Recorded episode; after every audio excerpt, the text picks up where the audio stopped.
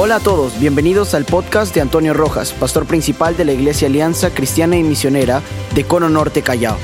Estamos gozosos de que puedas escuchar estos mensajes de parte de Dios que serán de mucha bendición para tu vida y tu familia. Nuestro deseo es que puedas encontrar ese lugar en la presencia de Dios para crecer en familia. Vamos, prestemos atención a este mensaje. Recuerde que hay una palabra que estamos usando durante todo este tiempo y lo vamos a usar durante todo el año y la palabra es renovar, renovar. Es muy importante que nosotros podamos comprender eh, el poder de esta palabra. La definición más básica tiene que ver con hacer que una cosa adquiera un aspecto que haga parecer nuevo. Restablecer o reanudar una cosa que se había interrumpido. Note esto, por favor.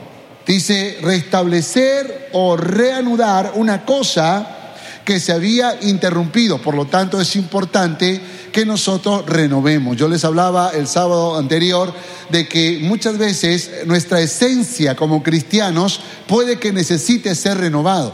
Puede que nosotros sin darnos cuenta estemos haciendo muchas cosas por inercia, por la responsabilidad, por la rutina, pero no porque necesariamente entendemos que es la razón por la que tenemos que hacerlo. Por ejemplo, usted y yo vivimos no para hacer dinero. En el camino puede que distorsionemos el objetivo, el propósito. Nosotros vivimos y existimos para alabanza y gloria de nuestro Dios. En otras palabras, que todo lo que nosotros hagamos sirva para dar gloria y alabanza a nuestro Dios que nos da la vida y que nos permite ver la luz de un nuevo día. La palabra griega para renovar es anacainosis. Hay otras palabras en griego, pero nos estamos centrando en anacainosis. Y anacainosis es una palabra griega compuesta, hana, que significa repetición, intensidad, y kainos, que significa nuevo.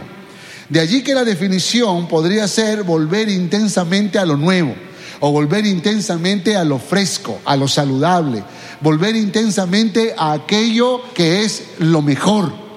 De hecho que si nosotros pensamos en nuestra vida cristiana, podríamos pensar, como dijo eh, como dice en el libro de Apocalipsis, cuando le habla a la iglesia de Éfeso le dice, vuelve a tu primer amor, ¿no? Has perdido tu primer amor, vuelve a las primeras obras. Como si cuando uno empieza a conocer a Dios, ese conocimiento, esa primera revelación, desata algo tan grandioso en nuestras vidas que nos enamoramos de Dios de una manera tal que con el pasar de los años vamos perdiendo ese brillo, vamos perdiendo esa pasión, vamos perdiendo ese fuego y esa antorcha se convierte en una pequeña chispa. Sin embargo, podría también significar volver a la esencia, volver a la razón por la cual existimos. Y esto tal vez no nos lleva solo a los primeros días de nuestra vida cristiana, nos lleva a los inicios de por qué Dios creó a la humanidad, por qué Dios estableció su iglesia, por qué Dios nos llenó con su Espíritu Santo, por qué Dios está haciendo, eh, está revelándose a nosotros. Entonces, volver a ese momento en donde nosotros comprendemos que todas estas revelaciones tienen como propósito que podamos ser canales de bendición. No solamente que seamos bendecidos, sino que seamos canales de bendición. Renovar. Dígale que está a su lado, renovemos nuestro corazón.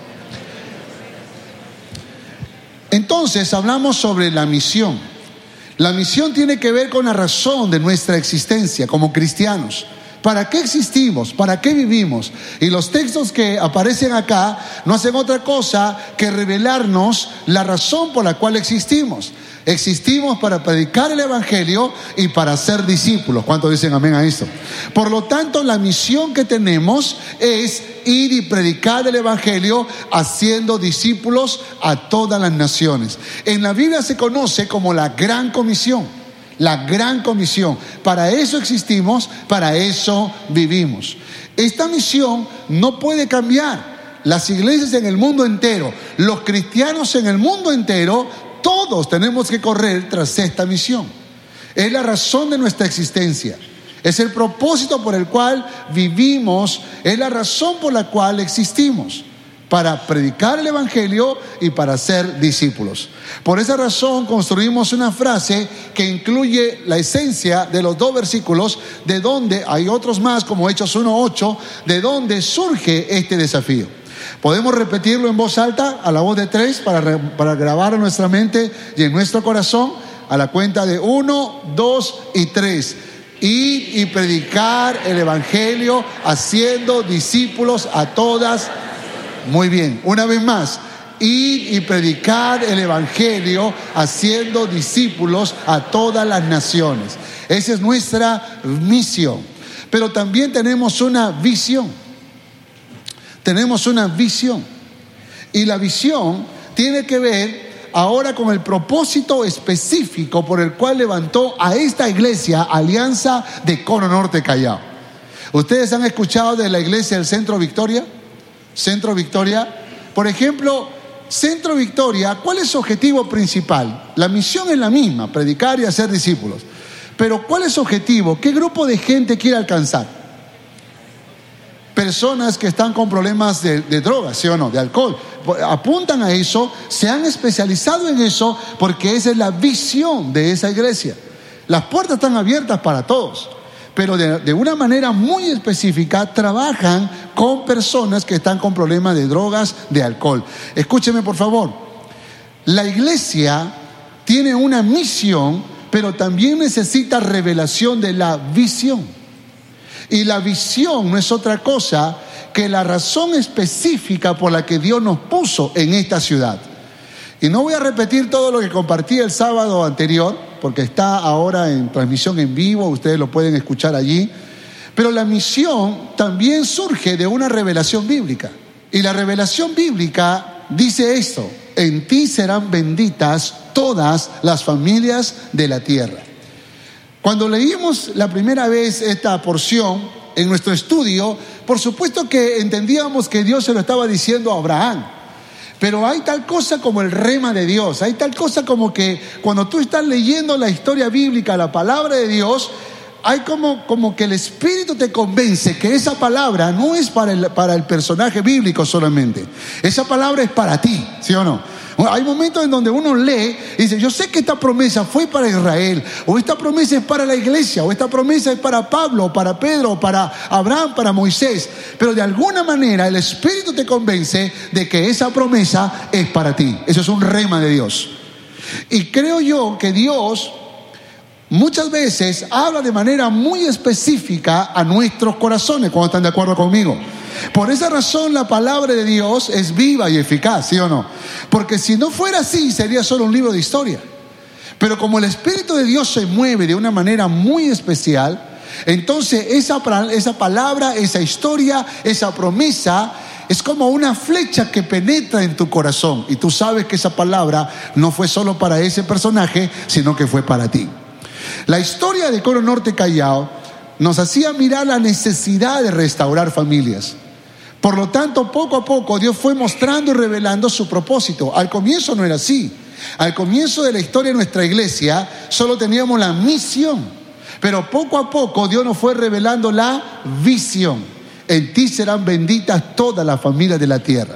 Ahora, con el pasar de los años, descubrimos que Dios tenía razón, de que, de que hicimos bien en escuchar esa, ese rema de Dios, hicimos bien en escuchar la voz de Dios. ¿Por qué razón? Porque los recursos que Dios nos ha dado, las herramientas que Dios nos ha dado, no hace otra cosa que confirmarnos que esa revelación fue de Dios para esta casa, ¿sí o no? Si no, explíqueme cómo es que Dios nos mostró el EBEC, cómo Dios nos mostró el EMEC o el EBEC o el, o el perdón, o el EPEC que hacemos. ¿Cómo es, que, ¿Cómo es que promovemos conferencias para hombres, para mujeres? Espero que haya ido a alguna de estos eventos que estoy mencionando. ¿Cómo es, que, ¿Cómo es que Dios nos dio estos recursos para poder bendecir y restaurar las familias? ¿Fue casualidad? ¿O es que Dios ya lo había prometido desde los inicios de esta historia, de la historia de nuestra iglesia? En ti serán benditas todas las familias de la tierra. Sin embargo, para que esta, esta promesa se cumpla en cada uno, de hecho que yo le pido a Dios también estar metido en la visión, y la visión tiene que ver con que no solamente Dios te va a usar para restaurar otras familias, sino que Dios va a restaurar tu familia. Pero para eso necesitas primero obedecer a la verdad de Dios.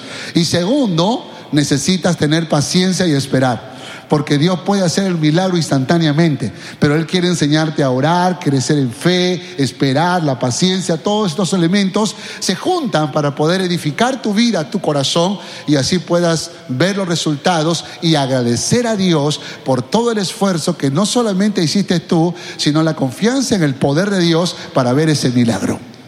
Así que yo te animo en el nombre de Jesús a que tú abraces esta visión. No digas, ay, yo soy divorciada, esa visión no es para mí. Ay, yo tengo un hijo en la droga, esta visión no es para mí. Ay, yo tengo mis padres separados, esta visión no es para mí. Ay, yo tengo eh, un novio, una novia con pleitos y peleas, así que esta visión no es para mí. No, no, no, no, no. Tú tienes que decir, aunque todavía mi vida no ha sido restaurada, aunque todavía mi matrimonio no ha sido restaurado, aunque todavía mi familia no ha sido restaurada, yo creo que en esta casa seguiré recibiendo palabra del cielo para restaurar toda mi casa. Por lo tanto, seguiré escuchando, obedeciendo y esperando en Dios. ¿Cuántos dicen amén a esto? Dile que está a su lado, espera en Dios, confía en Dios. ¿Podemos repetir esta visión? A la cuenta de tres. Uno, dos y tres. Somos una iglesia que adora a Dios y se multiplica estratégicamente, ganando y restaurando familias completas para Cristo. Una vez más, somos una iglesia que adora a Dios y se multiplica estratégicamente, ganando y restaurando familias completas para Cristo. Ok, dígame ahora la misión y Muy bien, ahora dígame la visión.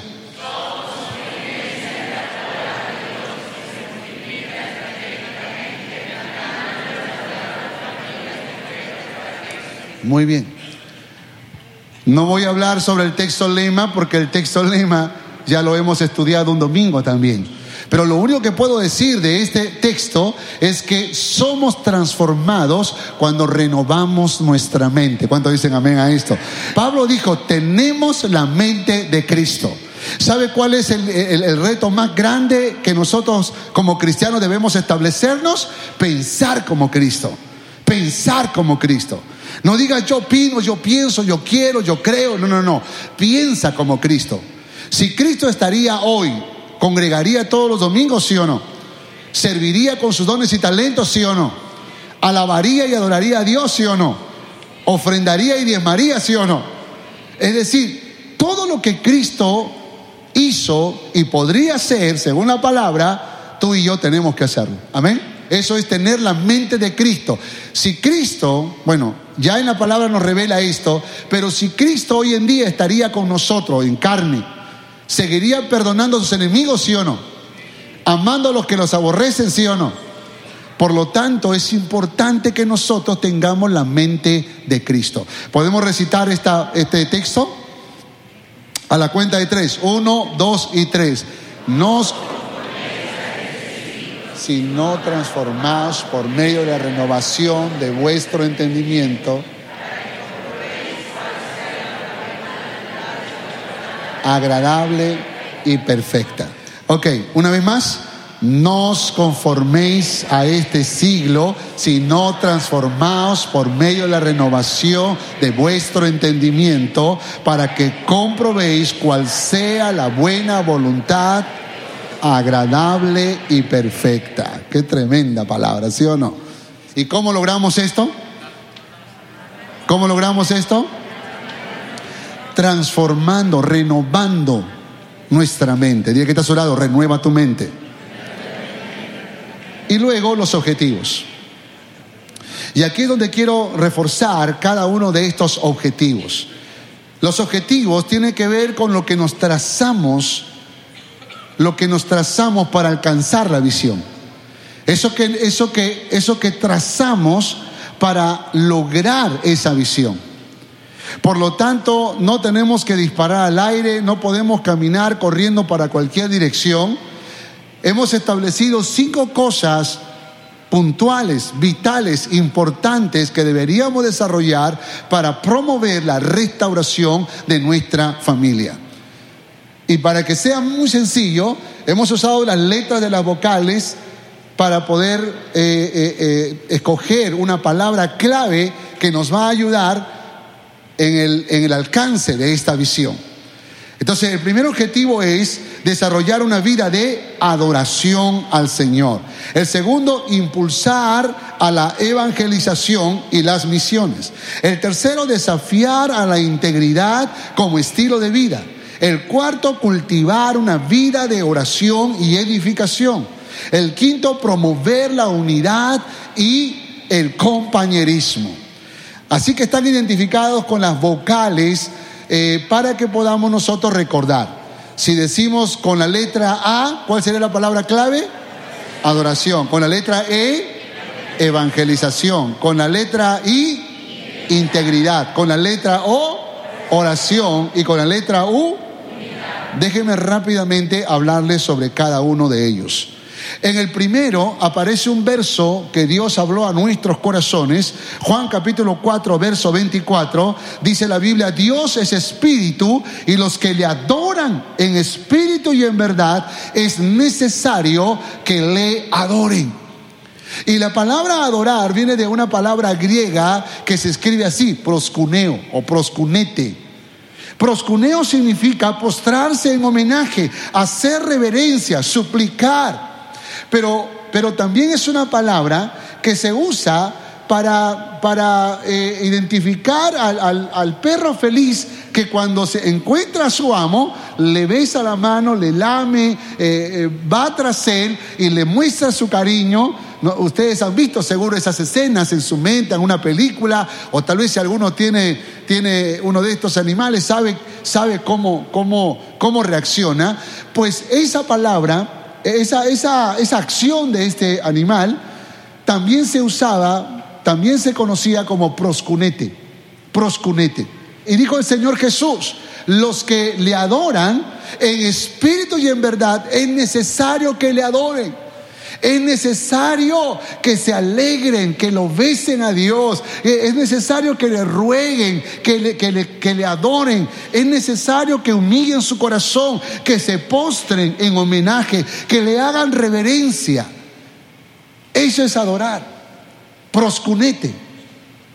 Nosotros, sin darnos cuenta, podríamos con el pasar de los años ya empezar a cambiar nuestra forma de adorar y volvernos un poco más cuidadosos, más religiosos, más inteligentones con nuestra forma de adorar. Pero la Biblia habla de una adoración que, claro, la, la palabra adorar no solamente lo podemos circunscribir a cantar. La palabra adorar tiene que ver con ofrecer lo mejor en lo que hagamos para Dios, en todo lo que hagamos. Eso incluye que cuando nosotros tengamos que cantar, que alabar, que adorar a Dios, también le presentemos lo mejor de nuestra ofrenda a Dios, que podamos entregarle lo mejor de lo que nosotros podemos hacer.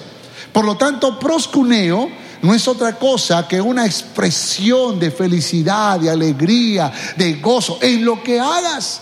Cuando vayas al trabajo, proscuneo. Cuando vayas a tu casa y te encuentres con tu esposa, con tus hijos, proscuneo. Cuando, cuando estás en el culto, proscuneo. Cuando estás a solas en tu habitación con Dios, proscuneo. Donde quiera que vayas, tú tienes que adorar a Dios. Y el deseo de nuestro corazón es que tú puedas ser un adorador, una adoradora. Ese es el objetivo. Por esa razón, cuando nosotros estamos cantando o estamos eh, en la presencia del Señor, muchas veces te animamos, levanta tus brazos, ven, arrodíllate, humíllate delante del Señor. No te estamos invitando a que tú, obligándote a que tú hagas algo que tú no quieras. Puede que nuestra naturaleza humana no le guste adorar. De hecho, que en mi mente viene rápidamente la historia de un David que estaba celebrando, adorando, cantando, saltando. Pero la esposa molesta le dijo, se te ve mal, se te ve vil, qué, horrible. Y todavía tú eres el rey, santando como un loco. ¿Qué te pasa? Hasta las piernas se te ve. Y ahí es donde David le dice, ¿qué importa? Si yo me veo vil, pero me veré vil para mi Señor. ¿Me veré vil para Él? ¿O Él se está gozando de lo que yo estoy haciendo? Por lo tanto, la adoración no es otra cosa que presentar lo mejor de nuestro corazón, lo mejor de nuestro corazón aquel que merece toda alabanza y toda adoración. ¿Cuántos dicen amén? Dile que está a su lado, tienes que adorar. Segundo, en Hechos capítulo 1, verso 8, dice el texto, pero recibiréis poder cuando haya venido sobre vosotros el Espíritu Santo. Entonces me seréis testigos en Jerusalén, en Judea, en Samaria y hasta lo último de la tierra. Déjenme resaltar dos palabras en este versículo. La primera palabra es poder y la segunda es testigos. Poder, dunamis, testigos, martus. Escúchame esto, por favor. La razón por la cual hemos dejado de predicar la palabra, la razón por la cual hemos perdido la pasión misionera, la razón por la cual nos cuesta aún predicarle a un vecino, a un compañero de trabajo, a una amiga de los estudios, a alguien cercano, la razón por la cual no tenemos el fuego para predicarle aún a los miembros de nuestra familia es porque hemos perdido el poder. Por esa razón tenemos que renovarnos en la presencia del Señor. Jesús dijo, esperen la llegada del Espíritu Santo, porque en sus fuerzas no lo van a lograr. Es necesario Espíritu Santo para que puedan predicar y ser testigos hasta lo último de la tierra. Cuando el Espíritu Santo vino sobre el corazón de los discípulos, y todos los que estaban allí esperando la venida del Espíritu Santo, la presencia del Espíritu de Dios fue tan poderoso que comenzaron a predicar en el acto la palabra de Dios. Comenzaron a hablar aún en otros idiomas de la época acerca de las maravillas de Cristo Jesús. Cuando el Espíritu Santo ha tomado control de nuestras vidas, nuestras bocas nunca estarán cerradas para predicar el Evangelio de Jesucristo. Nunca. Estaremos predicando. Y la segunda palabra es mártir. Y mártir, creo que nosotros entendemos esta, esta palabra, martus es mártir, es decir, testigos hasta la muerte, aún muriendo por causa de Cristo. Por lo tanto, es el Espíritu Santo que nos da el poder para no tener vergüenza, para no, eh, para no temer a ninguna acechanza o, ningún desprecio, ninguna, ninguna palabra que puede eh, hacernos sentir mal. Espíritu Santo es la clave. Y la razón por la que nosotros como iglesia tenemos que seguir predicando es porque tenemos Espíritu Santo. Pero usted tiene que dejarse controlar por ese Espíritu Santo. Si no, nunca seremos martus. Nunca seremos martus. Martus solo se puede lograr cuando Espíritu Santo controla nuestras vidas. Por esa razón estas dos palabras son importantes. Y si usted quiere alcanzar este segundo objetivo, que es vital, que es importante, llénese del Espíritu Santo. Diga que está a su lado, llénate del Espíritu Santo. El tercer objetivo aparece en Primera de Juan, capítulo 3, versos 2 y 3. Dice así la palabra del Señor. Amados, ahora somos hijos de Dios y aún no se ha manifestado lo que hemos de ser. Pero sabemos que cuando Él se manifieste, seremos semejantes a Él porque le veremos tal como Él es. ¿Cuánto dicen amén a eso? Y todo aquel que tiene esta esperanza en Él, que dice la palabra, se purifica a sí mismo como Él es puro, como Él es puro. Déjeme, déjeme resaltar dos palabras, elpis y egniso. Estas dos palabras son muy importantes. Elpis es esperanza.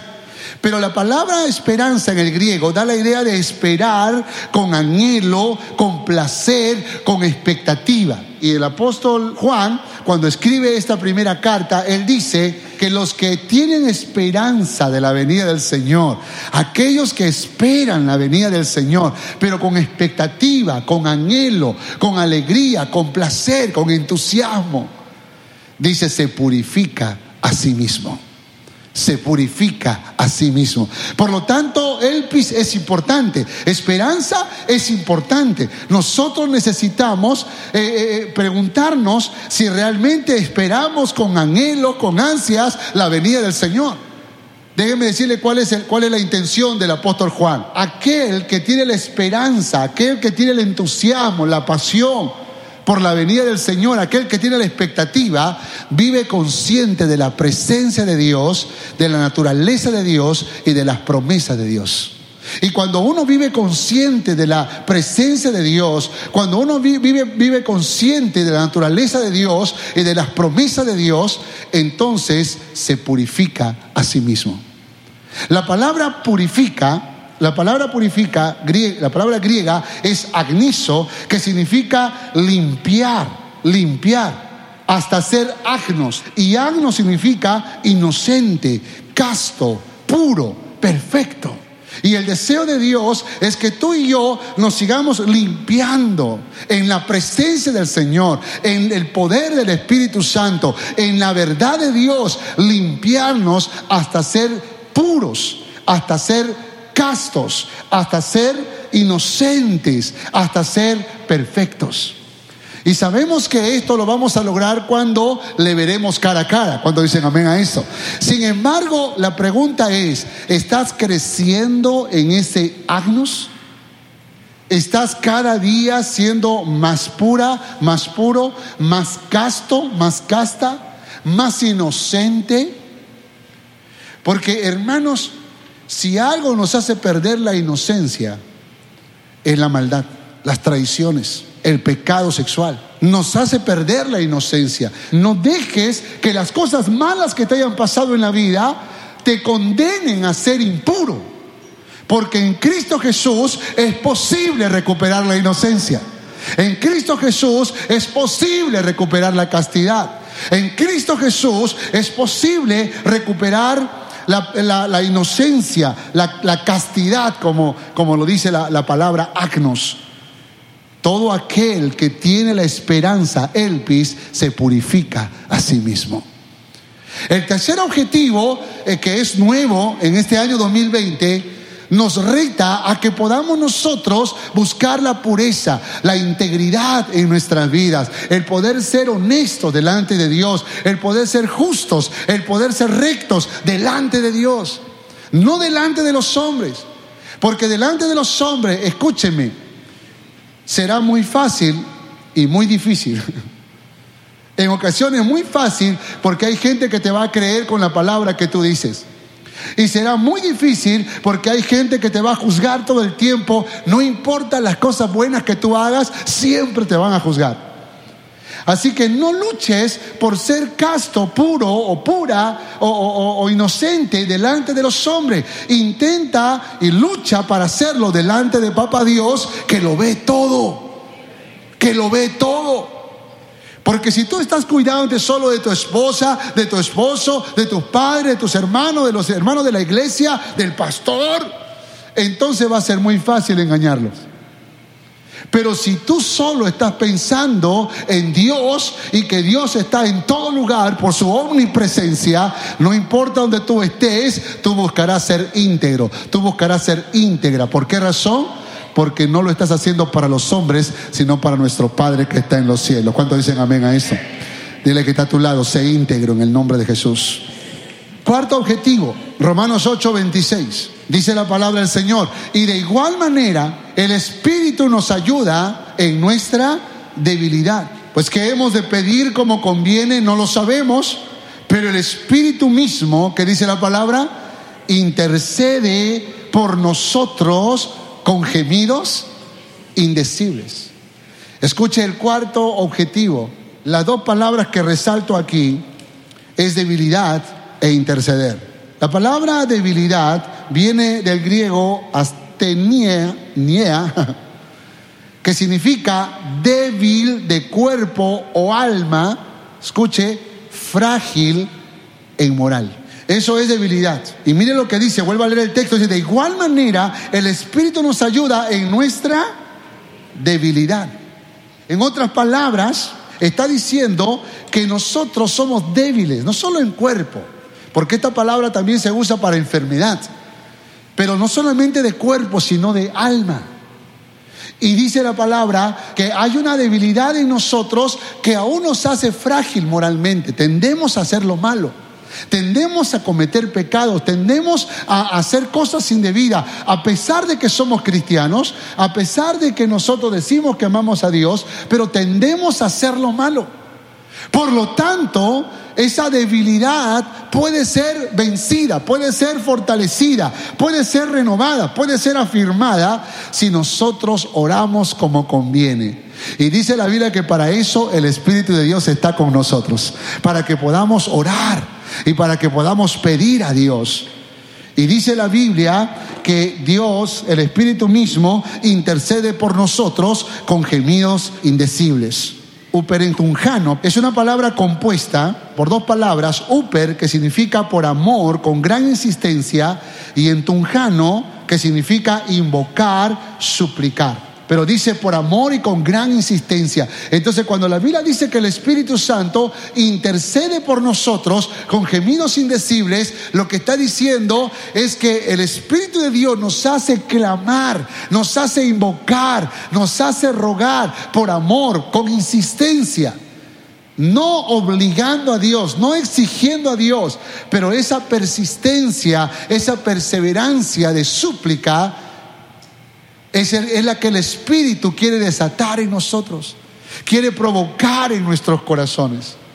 Sin embargo, muchas veces nosotros nos resistimos. Así que esa oración que muchas veces nosotros hacemos, Señor, gracias por los alimentos. Amén. E, esa oración, yo, yo, no sé, yo creo que en su misericordia Dios escucha todas las oraciones, pero yo no sé si esa oración existía, esa forma de orar existía. Que yo creo es que si nosotros vamos a orar, oremos de verdad. Si vamos a orar, hermanos, oremos de verdad. No como yo creo que debe ser la oración, sino como la Biblia enseña que debe ser la oración. El Espíritu de Dios dice que está en nosotros para ayudarnos, para enseñarnos, para animarnos, para consolarnos, para guiarnos. Lo mejor que podemos hacer es dejarnos guiar por el Espíritu Santo, aún para interceder. Y dice la Biblia con gemidos indecibles. Cuando estaba analizando el texto, las palabras griegas para gemido indecible, encontré una definición que me llamó mucho la atención. Y es, gemido no es algo que necesariamente un ruido estrepitoso, fuerte, desesperado, no también puede significar un grito silencioso. Dice, ¿cómo, cómo un grito silencioso? ¿Cómo un grito silencioso? ¿Se acuerdan la mujer, a la mujer del Cana, la mujer Ana? Ana, la madre de Samuel. Dice la Biblia que cuando ella estaba en la puerta del templo orando, dice que ella estaba llorando, pero dice que sus gritos eran silenciosos. o sea, había cara de que gritaba, pero, pero no había ruido. No, lea la historia con mucho cuidado. Y no había ruido, pero había un corazón doblegado, un corazón desesperado. Tanto que Elí pensaba que estaba ebria, ¿no? Y se acerca para ver si realmente estaba ebria pero se da cuenta que es una mujer que estaba desesperada, clamando y suplicando por una necesidad en particular. ¿Cuál es la necesidad por la cual clamaba? Quería un hijo. Muy bien. Gemidos indecibles. ¿Cuándo fue la última vez que tú oraste con gemidos indecibles? Porque así es como el Espíritu de Dios quiere orar a través de nosotros. O hace la oración del religioso, o hace la oración de la comida, para todas las cosas. Y no pasamos de, de ese tipo de oración y nos hemos acostumbrado o lo hemos hecho tantas veces que ya nos acostumbramos. Y cuando vemos a alguien desesperado de rodillas, levantando manos, dice, está borracho, está borracha, eh, eh, eh, algo, algo, algo está mal en su vida. Cuando tal vez los que estamos mal podríamos ser nosotros, porque hemos perdido la esencia de la oración. ¿Cuál es el objetivo? ¿Cómo, ¿Cómo vamos a trabajar este objetivo? Hermanos, cada objetivo obliga acciones, obliga tareas. Por esa razón, cuando, cuando trabajamos cada objetivo, se va a requerir algunas tareas y yo quiero que piense, por favor, en qué tareas podríamos hacer para cultivar una vida de oración. Ahora, cuando uno aprende a orar, la oración es dependencia de Dios. Cuando uno aprende a orar, se suma también la revelación bíblica. Por esa razón que unimos la edificación a la oración. Porque la oración es la necesidad de que Dios hable a mi vida, de que Dios fortalezca mi corazón, de que Dios responda a mis oraciones. Y Dios responde con revelación de su palabra. Por esa razón que somos edificados cuando buscamos el rostro de Dios. Quinto objetivo, promover la unidad y el compañerismo. Dice la Biblia, yo pues, preso en el Señor, Efesios 4 del 1 al 3, preso en el Señor, os ruego que andéis como es digno de la vocación con que fuisteis llamados, con toda humildad y mansedumbre, soportándonos eh, con paciencia los unos a los otros en amor, solícitos en guardar la unidad del Espíritu en el vínculo de la paz. Note por favor las palabras griegas. La primera es para humildad. Vamos a ver si lo puedo decir. Tapeinofrusone. Humildad de mente. Mente noble, mente compasiva. Esa es humildad. Me gusta la definición en griego porque la humildad no es que no es que tú, tú le, zapateas a alguien, ¿qué pasa? No, es que él es humilde. Eso no es humildad. ¿Sabe qué, la, la palabra griega, cómo interpreta humildad? Que cuando alguien dice algo ofensivo para mí, yo le ordeno a mi mente pensar noblemente. Yo le ordeno a mi mente a pensar compasivamente. Nunca me voy a olvidar que una ocasión, después de haber tenido una, una conversación ah, muy este, complicada con una persona, yo llego a mi casa y estoy, estoy eh, eh, molesto y mi, mi esposa se da cuenta que mi rostro está enojado y me dice, ¿qué te pasa? Tú no sabes lo que me ha pasado. Estoy molesto. No te puedo contar los detalles, pero estoy molesto con esta persona. Y yo quería que mi esposa me diga, ay, pero sí, seguro que te hizo algo que te ofendió. Yo, yo quería que ella se sumara, ¿no? Que, que, que se uniera a mi rabia. Y mi esposa dijo, ay, pobrecito, tendrá problemas seguro. Tendrá conflictos en su casa tal vez. Ay, qué problema estará pasando. De repente alguien de la familia está enfermo. De repente yo dije, hey, hey, yo soy tu esposo. Apóyame a mí. Ayúdame a mí. Ay, no, algo le estará pasando. Más bien, eh, ora por él, oremos por él. O llámalo, por favor. Y de pronto ella está trabajando una mente misericordiosa, una mente compasiva. Y eso es humildad, hermanos. Hay gente que interpreta humildad como aquel que anda con la cabeza agacha, como aquel que no quiere aplausos, como aquel que no quiere honra, como aquel... No, hermano, cuando la Biblia habla de humildad, habla de aquel que tiene mente compasiva, mente misericordiosa, mente, mente, no voy a decir la palabra positiva porque puede sonar mal, pero mente de Cristo. Aprended de mí que soy manso y humilde de corazón. Praus, manso, apacible, dulce. Así que tenemos, que ser humildes y mansos. En otras palabras, mente noble y dulces. A ver, mira el que está a tu lado. ¿Crees que es una persona dulce? O si le pisas el callo reacciona.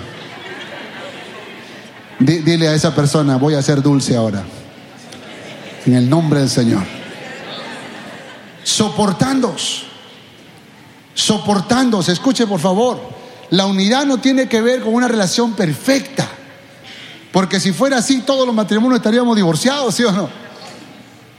Tiene que ver con soportarnos. Y la palabra soportar, la palabra soportar griega es anejomai, que significa sufrir, tolerar, padecer, aguantar, soportar.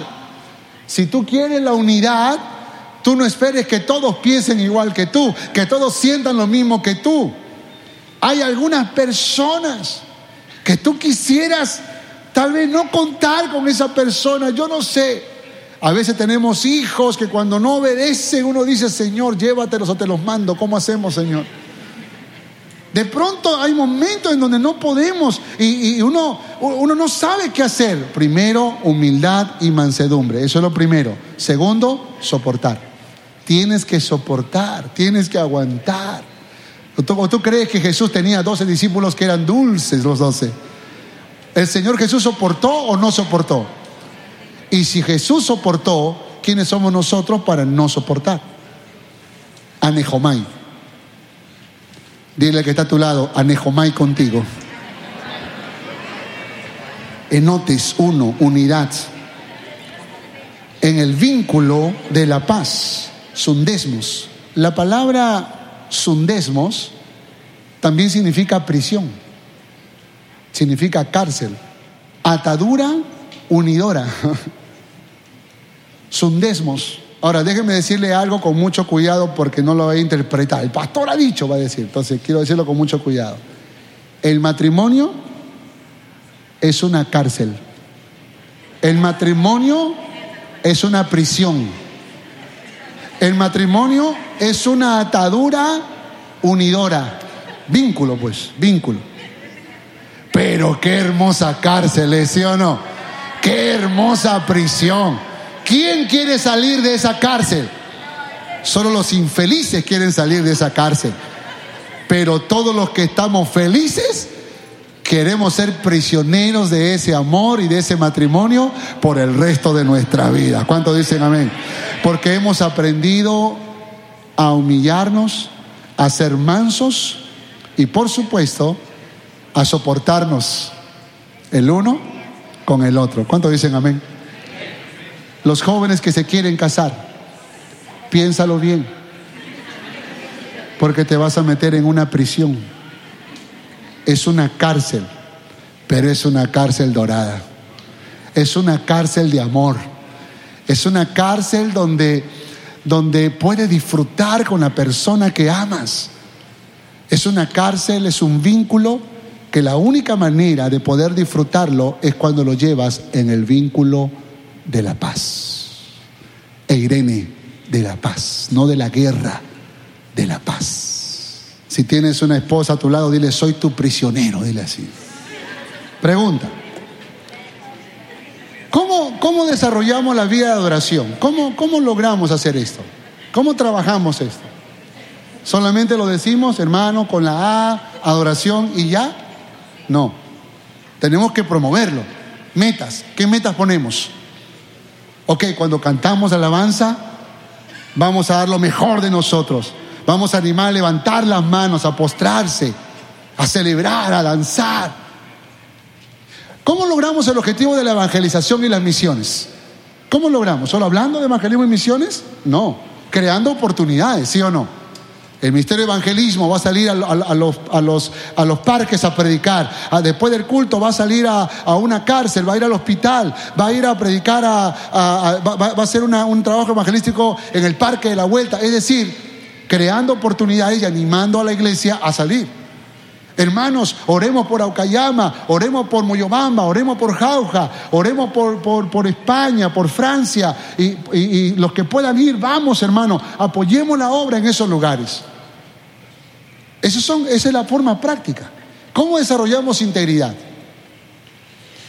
Ofreciendo consejerías, ministrando a las personas, creando eventos como por ejemplo Pacto de Integridad para los jóvenes, pero también ayudando a los, en los retiros, a través de los retiros, retamos a los hombres a ser íntegros, a las mujeres a ser íntegras, a los matrimonios a ser íntegros, a los jóvenes a ser íntegros. Hermano, estamos creando espacios y actividades para que puedan, para que podamos promover la integridad. Son objetivos que tenemos que crear espacios. ¿Cómo desarrollamos la oración y la edificación? ¿Cómo lo hacemos? guerreros de oración, ¿sí o no? Martes, jueves, sábado en la mañana, eh, en noches, noche de clamor, eh, día de ayuno y oración, escuela de capacitación ministerial. Es decir, hay actividades que creamos para que podamos nosotros alcanzar el objetivo de la oración y la edificación. ¿Y cómo creamos, eh, cómo promovemos la unidad y el compañerismo? ¿Cómo lo hacemos? Grupos familiares, festivales de confraternidad, paseos, salidas que hacemos eh, en grupos. Los grupos homogéneos, reunión de hombres de valor, mujeres virtuosas, eh, la reunión de jóvenes, el club de amigos, Torrefuerte, son espacios de compañerismo, hermano. Pero hay gente que dice, ay, yo no voy a eso, yo, no, yo nunca iré a esa reunión. Sí, pero entonces, ¿cómo, cómo trabajamos el quinto objetivo? O cómo trabajamos el cuarto, o el tercero, o el segundo, o el primero. Por esa razón creo que es muy importante que si vamos a ser miembros de esta casa, podamos correr a los objetivos que Dios ha puesto en nuestras manos. ¿Cuántos dicen amén? Y yo creo que eso es lo que tiene que estar claro en nuestros corazones. Renovemos los objetivos que Dios ha dado a nuestra casa con Norte Callao. Todo esto es posible si lo hacemos con la dirección del Espíritu Santo. ¿Cuántos dicen amén? Esperamos que este mensaje haya sido de bendición para tu vida. Gracias por escuchar este podcast. Si deseas más información, visítanos en www.familiasrestauradas.org. Que Dios te bendiga.